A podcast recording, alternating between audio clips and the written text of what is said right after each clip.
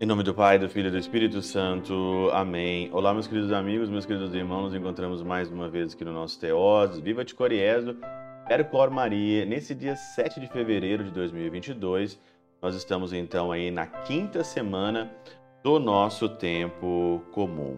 Eu gostaria de agradecer todas as pessoas que ajudam o Teós, todas as pessoas que contribuem você que contribui com um bem material, você que partilha os nossos vídeos, você que manda em diversos grupos do WhatsApp, Instagram.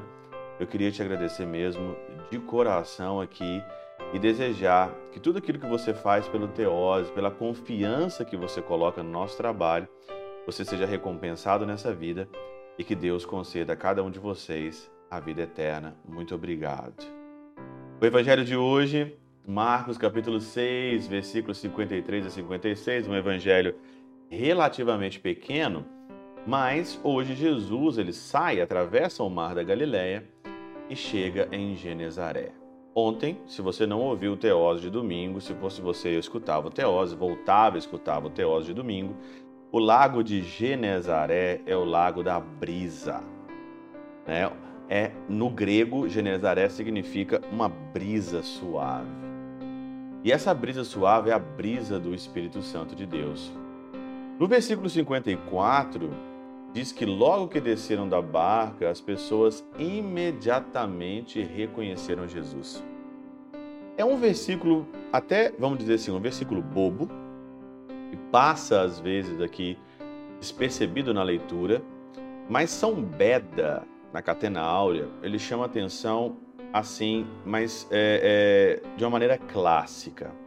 Ele diz o seguinte: conheceram-no não pelo rumor, não pela aparência, ou por conta da grandeza dos sinais, olha, era conhecido de muitos pelo rosto.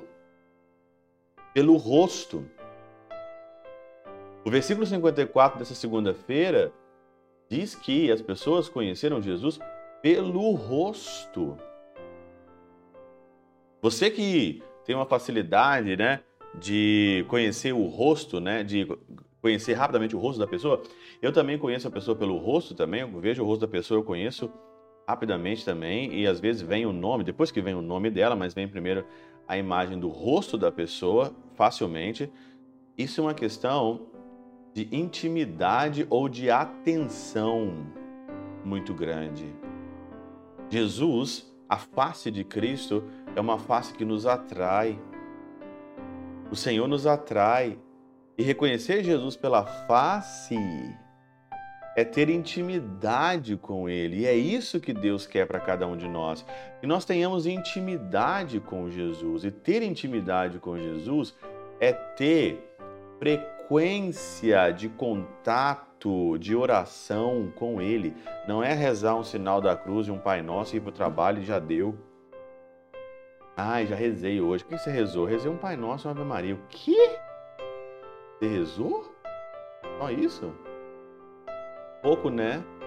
Como é que você vai reconhecer Jesus se você não tem intimidade, se você não frequenta o rosto dele, se você não é íntimo dele, como é que você então vai, vai, vai, entender uma coisa dessa?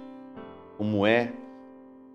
Interessante é que depois aqui eles dizem né, que o, os doentes, todas as pessoas, tocavam a barra, né? Aqui ó, e pediram-lhe para tocar ao menos a barra de sua veste. A barra de sua veste de São Beda, que no sentido místico aqui é o menor dos mandamentos, tocar a barra. Mas como que você vai tocar a barra se você nem sabe quem é ele? Tocar uma pessoa, você tem uma intimidade de tocar uma pessoa é quando você conhece a pessoa.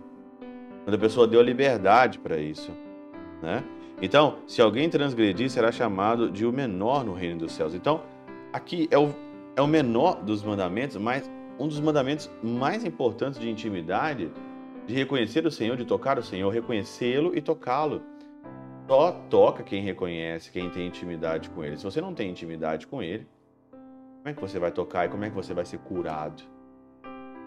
Reconheceram Jesus pelo rosto, pela intimidade. E no seu dia a dia?